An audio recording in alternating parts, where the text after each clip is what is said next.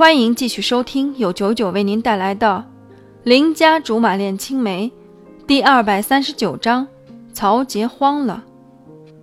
本来我还对风贤的投诚表示怀疑，但在后来的一段时间里，风贤不断通过各种办法给了我们一些曹杰和贾冲的犯罪证据。这下子我真是想怀疑都不能了。于是不知不觉对风贤的态度也好转了些。其实细细回想一下，初见的时候我也不反感风贤。只是后来他跟我抢貂蝉，才会一次次把他放在对立面。连圣人都说知错能改，善莫大焉，更何况是我本来就觉得很优秀的风贤。昨晚貂蝉忙到半夜，就没有回家，在公司为他准备的休息室里将就了一夜。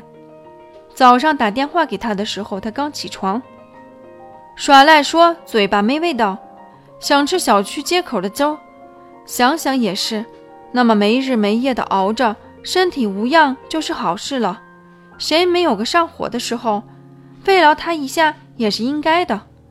顾不上早春的寒凉，大清早去街口排队买粥。要是换在以前，让我等那么久，我早掀桌走人了。但是现在一想到貂蝉辛苦的样子，各种不忍心。好像什么都可以为他做。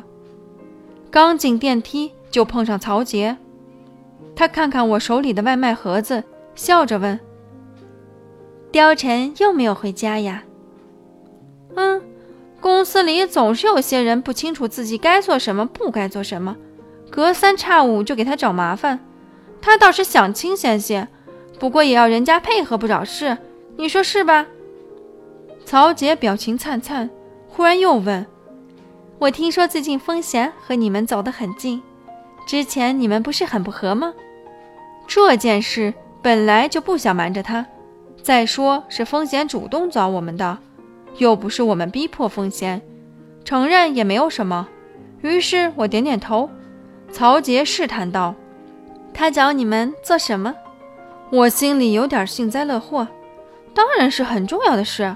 现在我们都在这种位置上，没时间理会那些无聊的事情。不过你也不用紧张，要是真没做过什么见不得人的事情，走到哪里都不怕的。说的是，说的是。曹杰勉强笑着，我看看他的高跟鞋，提醒道：“孕妇还是穿平底鞋的好。公司没有硬性规定说女员工非要踩着恨天高。”孩子是你自己的，可要当心啊！其实就是想敲山震虎，告诉他该想想怎么把怀孕这张牌物尽其用。要是他那么早就退场，岂不是很不好玩？进了貂蝉的办公室，他已经工作很久了。我把粥打开，摸摸有点凉，提出要去茶水间用微波炉热热。貂蝉拒绝了。端起来就美美的喝了一大口。你下次要是想喝粥，就打给我，他们家的粥品那么多，你换着喝尝尝鲜。知道知道，从小喝他们家的，你别把我说的像是没去过那一区，我怎么说也是你对门的不是？貂蝉舀了一勺喂过来，我都不好意思，他却很坚持，最后我还是妥协了。头一次他喂我吃东西，真是小羞羞啊！他还关切道：“要不是真的嘴馋了，也不会叫你大早上去排队。我知道很不容易的。你想吃的话，我跑断腿也乐意。”而貂蝉只是笑笑：“你肯说这话，我喝白开水都高兴。那么高兴，不如请我吃大餐呢？乐意之至。”貂蝉看了看行程，内疚地说：“恐怕只能等到晚上了。我中午和几个厂商有午餐会，你不介意吧？”作为女朋友，我当然要体谅。别说他之前忙，现在又要顾自己的公司，又要帮刁叔叔守住大本营。要是再游手好闲，那我就该忙着找下一份工作了。不然公司什么时候倒闭都不晓得。我极力赞成道。去吧去吧，公事要紧，万一大家知道我要你陪我吃饭而放弃工作，那我不成了亡国祸水了？你自己可以吗？我点点头，当然。以前你不在的时候，也没有少吃一顿饭吗？大不了我再约罗苏和黄盖他们就行了。还没到午餐时间，貂蝉就出去了。我打电话给罗苏，他倒是很惊讶。我下楼去找他们的时候，连黄盖都张目结舌了，还不时望望我身后。老板没来，貂蝉出去了，怎么我跟你们吃饭不高兴吗？罗苏连忙说：“就是觉得受宠若惊，受宠若惊啊！”于是，在如此受宠若惊的气氛里，我自掏腰包请罗苏和黄盖吃饭。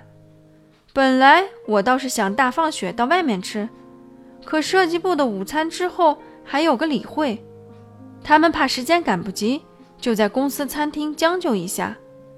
设计部的旧同事估计看见我在场。纷纷过来和我们同桌，还打听公司的动向。我一概表示不清楚，就算清楚也不说。他们显得很失望，转而聊起了我和貂蝉的八卦，说我会选，老早就看出了貂蝉是潜力股，最厉害的就是能一直抓着貂蝉二十几年都不放，想想都觉得神奇。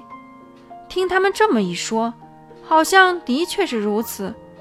可我一开始和貂蝉混着玩的目的，也不是要跟他相亲相爱呀，明明就是觉得他在我爸妈面前有面子，还能时不时帮我在写作业的时候做枪手什么的。